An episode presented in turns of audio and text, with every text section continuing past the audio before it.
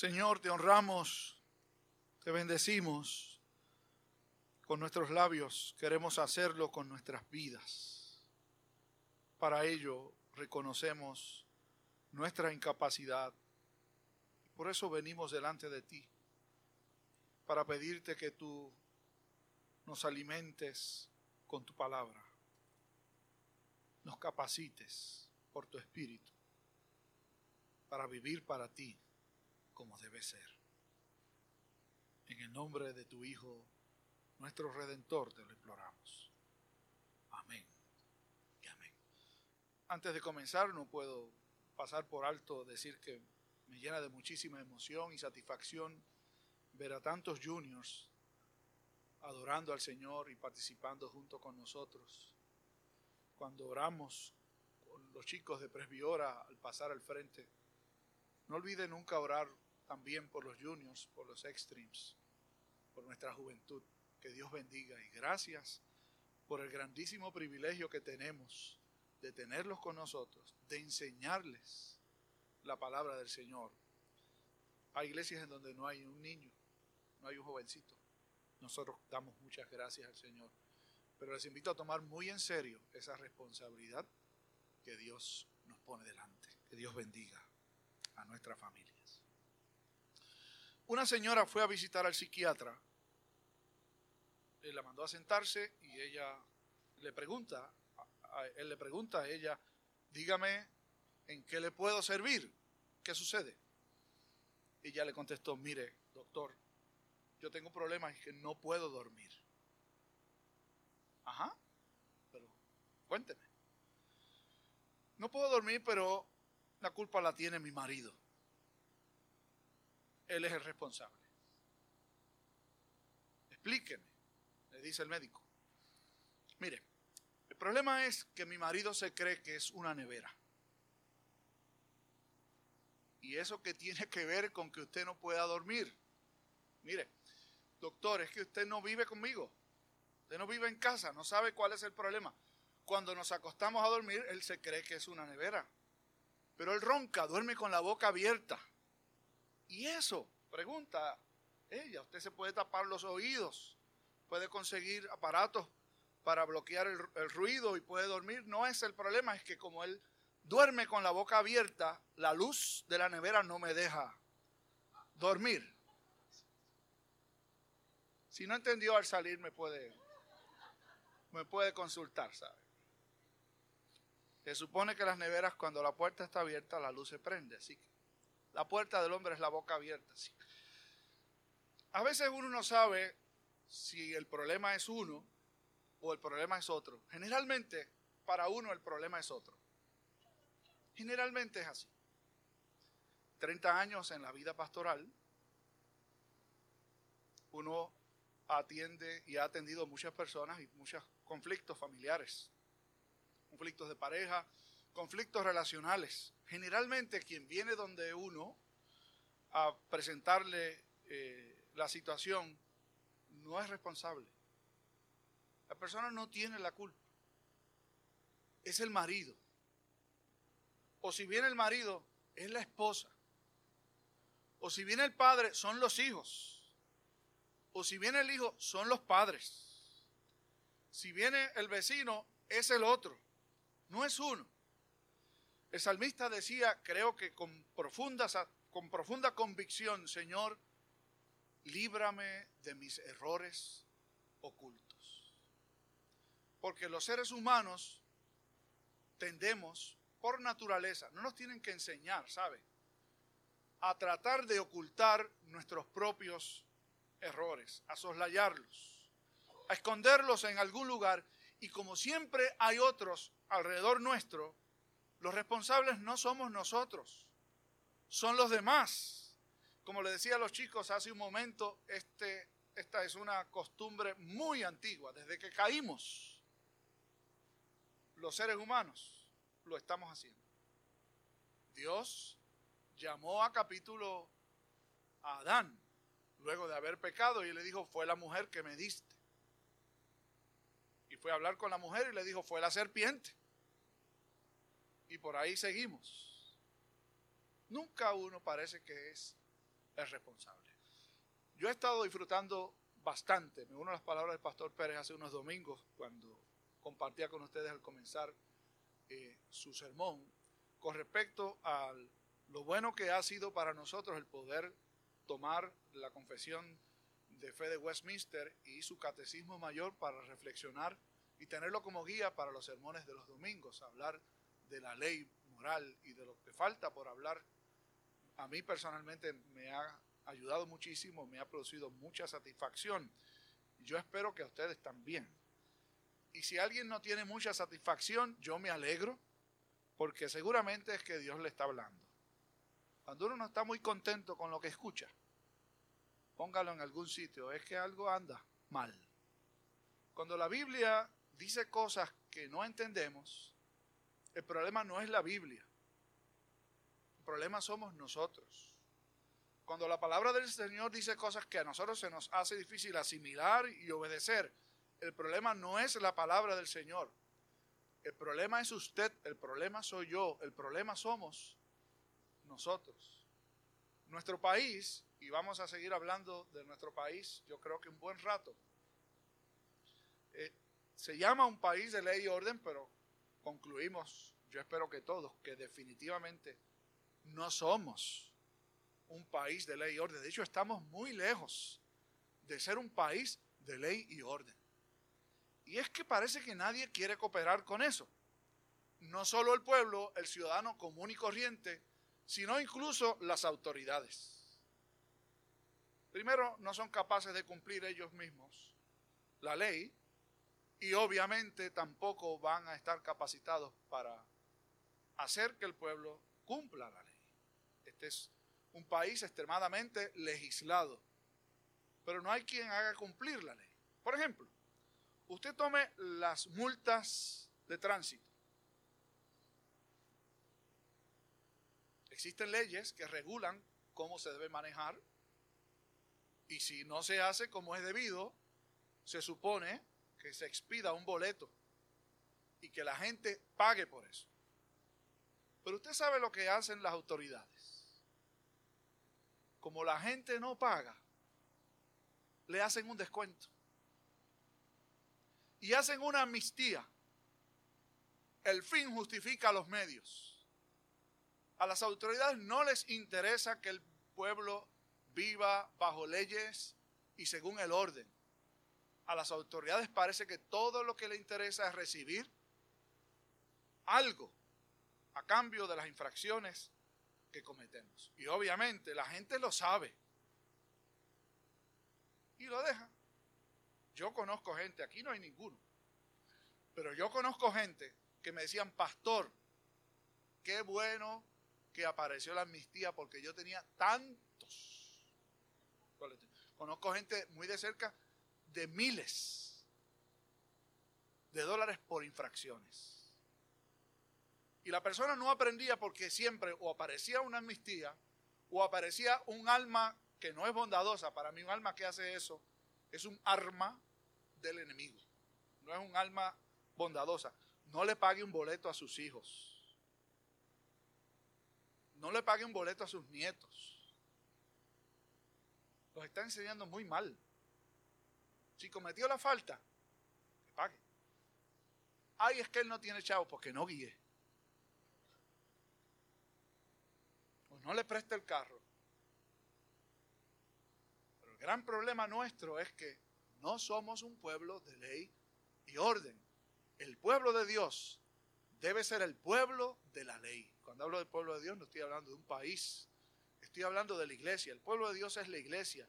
Y la iglesia debe ser el pueblo de la ley, que viva según la ley. Hoy miramos un aspecto de la ley de Dios que me parece que es harto interesante. ¿Será la ley buena o será mala? Si nos dejáramos llevar por la opinión de los demás, creo que la mayoría va a concluir que la ley es mala. ¿Por qué hay que regular las cosas? ¿Por qué no puede ser que cada cual viva en libertad? Que cada cual haga lo que entiende que es correcto. Imagínese usted a la hora del tráfico. Hoy domingo está suave, pero un día regular. Usted va por la 167 y se va la luz. A usted le ha pasado como a mí también. Es un caos y aquí cabe la palabra en todo el sentido, brutal. No solo brutal porque es grandísimo, sino porque la gente se pone como es. en términos de obedecer la ley, nos ponemos brutos. No somos capaces de vivir civilizadamente, de pararnos en una intercesión y que el primero que llegue pase y el que llegó segundo vaya después. No, Señor. Es la ley del más listo, del que mejor se pueda aprovechar de las circunstancias. ¿Cómo uno quiere o espera que un país eche adelante viviendo así? Si en lo poco no somos fieles, ¿cómo es que en lo mucho esperamos ser fieles? Bueno, pero aquí no están los empleados del gobierno, no están las autoridades del gobierno, están ustedes. Estamos nosotros. Así que no diga que este sermón sería bueno para que lo escucharan los que no están. Este sermón es para usted y para un servidor. ¿Es la ley buena o no lo es?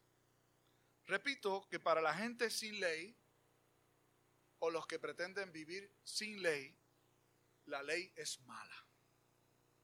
De hecho, algunos no se llaman a sí mismos o no quieren ser reconocidos a sí mismos como religiosos o como hombres de Dios, porque dice, si me meto en la iglesia me van a empezar a prohibir. Me van a empezar a decir, no puedes hacer esto, no puedes hacer aquello, no puedes hacer lo otro. Muchacho, yo me meteré en la iglesia cuando esté viejo, que ya no puede hacer nada. Yo he oído gente que dice eso. Y probablemente usted también lo ha escuchado es que nos resistimos por naturaleza. No queremos. Si la gente supiera que la verdadera libertad se encuentra en obedecer a Dios, serían más felices. La verdadera libertad se encuentra en tener reglas que seguir, que nos limiten, que nos controlen.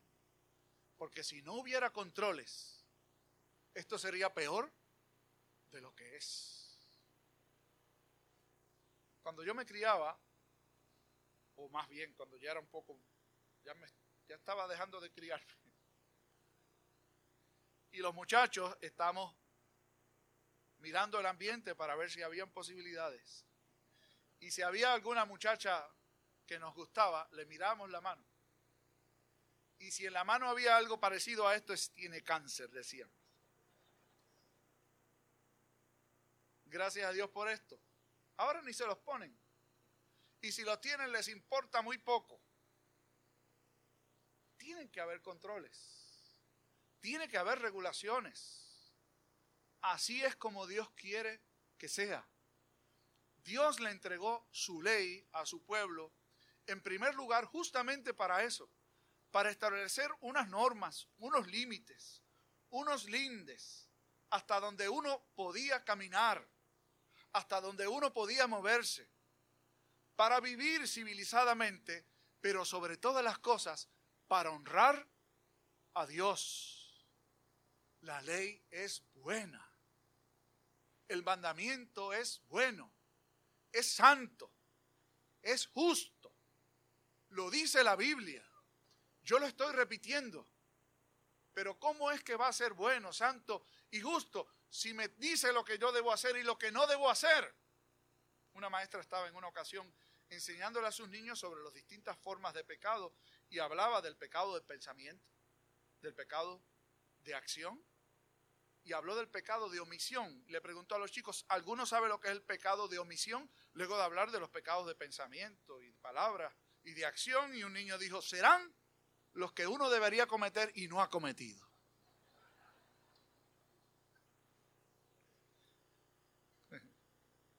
Yo no sé por qué se rieron. los seres humanos, mis hermanos y mis hermanas, no podemos funcionar bien si no es bajo lo que Dios ha establecido. La fe cristiana, cuando hablo de la fe cristiana, ahora me voy a referir a lo que enseña la fe cristiana y reformada sobre la utilidad de la ley y la gracia. En un sector del pueblo cristiano, haciendo énfasis en la gracia, se ha tomado en poco la ley. ¿Me explico? Sabemos que la escritura dice que somos salvos por gracia, por medio de la fe, no por obras, para que nadie se gloríe. Así escribió el apóstol Pablo. Y de hecho, en un sentido, ese es uno de los motores del movimiento de la Reforma Protestante. En Martín Lutero hizo un gran efecto la enseñanza bíblica acerca de la justificación por la fe y no por las buenas obras. Y eso es correcto y es así. Sin embargo, la insistencia marcada en la salvación o en la justificación solo por la fe, en algunos lugares ha tenido el efecto de poner la ley en un lugar sin importancia o de menor importancia. ¿Me explico? Jesús vino a cumplir la ley, así que si Él la cumplió, pues yo no tengo que cumplirla. Yo no sé de dónde salió tal enseñanza. De la Biblia no salió. No es eso lo que la escritura enseña. Es que los tiempos han cambiado. Y yo escuchaba a una persona decir, mi nieto vive con la novia. Antes eso no se permitía. Pero ahora como, como las cosas han cambiado tanto. Y yo digo, es que lo que antes era malo, ahora es bueno. O que lo, lo que antes era bueno, ahora es malo. No, si es el nieto suyo, dígale que no, ¿sabe? Si es su hijo, su hija, pero es que ya es un muchachón. ¿Vive con la muchacha? Sí. ¿O vive con el muchacho? Sí. Pero ¿quién no hace eso? Bueno, si usted va a establecer su norma conforme a lo que los demás piensan, bueno, que Dios lo bendiga. Pero lo que está bien, está bien, y lo que no está bien, no está bien, no importa el tiempo. No importa si hacen 50 años o si es ahora. Dios no ha bajado la vara, sigue siendo la misma. Los que la hemos bajado somos nosotros. Y peor que eso, hemos querido acomodar a Dios a eso. Señor, tú sabes que yo soy frágil. O tú sabes que yo soy débil. Si usted sabe que Dios sabe que usted es frágil, pues arrepiéntase. Pida perdón y haga lo correcto. No piense que Dios le va a pasar la mano y le va a decir, está bien, mijito. Yo sé que tú eres así. Sigue adelante. A Jesús lo, lo confrontaron en cierta ocasión con un caso muy particular, tal vez muy recordado por todos. Le llevaron delante de sí a una mujer encontrada en el acto del adulterio. Otro día podemos hablar con, con más detalle acerca de, la idea que traían estas personas que aparte de que hubiese sido verdad, había un prejuicio. Pero es, les dije que otro día seguimos hablando de eso. Pero encontraron a esta mujer en el acto del adulterio y según la ley antigua, para los judíos debía ser apedreada. Así que la trajeron delante del maestro para que él emitiera su juicio. Y los que la trajeron venían listos para ejecutarla. Y Jesús comenzó a escribir, no sabemos qué cosa, en la, en la, arena o en la tierra. Y luego levantó la mirada y dijo, si alguno de ustedes está libre de pecados, que arroje la primera piedra. Fíjense que Jesús no dijo, si alguno de ustedes nunca ha adulterado, que tire la primera piedra. No, él dijo, si alguno está libre de pecados. Así que cada uno fue soltando sus piedritas. y se fue porque no había ni siquiera uno libre de pecado. Ahora bien, ¿qué hizo Jesús con la mujer? Algunos de nuestra época estarían contentísimos con decir que Jesús le dijo, vete muchacha, de la que te salvaste. Yo te amo mucho. Lo importante es el amor. Ah, ah. No fue eso lo que Jesús le dijo. Le dijo a ella, o no le dijo primero, vete y no sigas adulterando. No. Si puso la regla para los que iban a apedrearla bien alta, libre de pecados, para ella la puso en el mismo nivel. Le dijo, vete y no peques más. Ese era Jesús, no el que la gente quiere proyectar, que le pasa la mano a todo y que todo está bien y lo importante es que me ames mucho. No, Él puso reglas. Cuando se obedecen, vivimos en verdadera libertad. Cuando no se obedecen, somos esclavos de nuestras propias faltas. ¿Dónde está el problema? ¿Dónde está la calentura? ¿No están las sábanas? ¿No es la ley que me pone unos espacios demasiado angostos y no puedo caminar por ellos? ¿Me pone una camisa demasiado apretada y no me sirve? No, la ley es santa. El mandamiento es santo, es bueno y es justo. Es decir, no hay nada malo en lo que Dios ha puesto. Más adelante Pablo dice que problema soy yo, que problema somos nosotros, que estamos vendidos al pecado. Esa es su naturaleza, esa es la de los muchachos suyos también, de los míos. De los nietecitos, que uno les coge pena y dice, ay bendito, si el pobre nene lo que le enseñaron, pues enséñele lo. Lo correcto. Enderécelo. O haga algo para enderezarlo. Porque Dios no va a bajar la curva. Cuando yo estudiaba en el colegio, el colegio tenía fama, yo no sé si todavía, me imagino que sí, de que había cursos que eran extremadamente duros y difíciles y que apenas se podían pasar. Yo recuerdo una profesora que decía, miren muchachos, el primer día, la A es para el autor del libro de texto. La B es mía. Ustedes se van a repartir de la C para abajo. Esa era la bienvenida. Y en los exámenes lo demostraban. Nunca nadie pasaba de 60 o 65. Era de ahí para abajo. ¿Y sabe lo que hacía el último día? Yo no lo sabía, por lo menos los que estaban antes que yo no, me lo dijeron. Pero lo que hacía cuando el curso se estaba acabando era que llamaba al estudiante, lo entrevistaba y le ponía la nota. Yo saqué A, pero nunca pasé de 65 en los exámenes.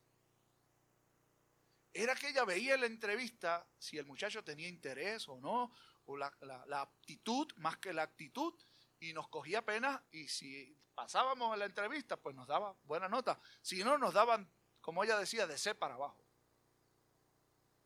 Estamos acostumbrados al ay bendito a que bajen la curva, a que nos ajusten, a que el nene, porque ese es otro caso, otro día hablaremos de eso, que la mamá o el papá van donde el maestro y el profesor, que el nene, la nena, no haga eso, ¿sabe? Que se las entienda el muchacho solito y que, y que le den la nota que sacó lo que es correcto. El día del juicio final no va a haber ahí bendito no van a bajar la curva. El único medio para salvarse es Jesucristo, no hay otro.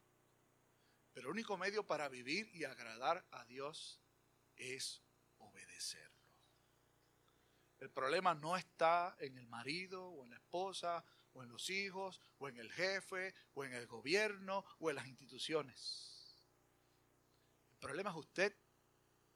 El problema soy yo que no nos queremos ajustar a lo que Dios ha establecido.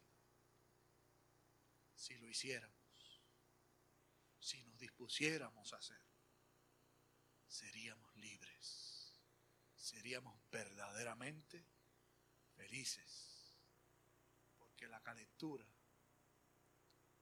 no está en las sábanas. El problema somos nosotros.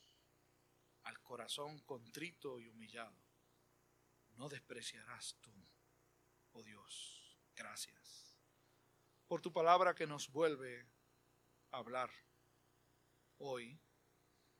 Lo has hecho nuevamente. No para los que no están aquí, sino para los que tú has traído hasta este lugar. Que reconocemos todos nuestra incapacidad para obedecer tu ley. Pero también reconocemos que nos hemos excusado, que nos hemos justificado, que hemos pretendido soslayar, echar a un lado, ignorar tu ley. Aunque lo hiciéramos nosotros, tú no la ignoras. Como no la ignoras, nos advienes a conocimiento de ella. No para castigarnos, no para humillarnos, no para condenarnos, sino justamente para darnos libertad. Vivir libertad, porque solo hay libertad cuando vivimos procurando hacer lo que es correcto para ti.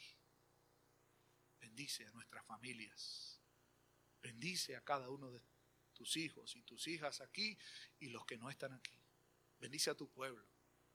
Y en la medida que tu pueblo sea bendecido, con sed y obediencia, con sed de obediencia a ti y a tu palabra, nuestras comunidades podrán ser transformadas. Cristo Jesús lo pedimos. Que así sea. Amén.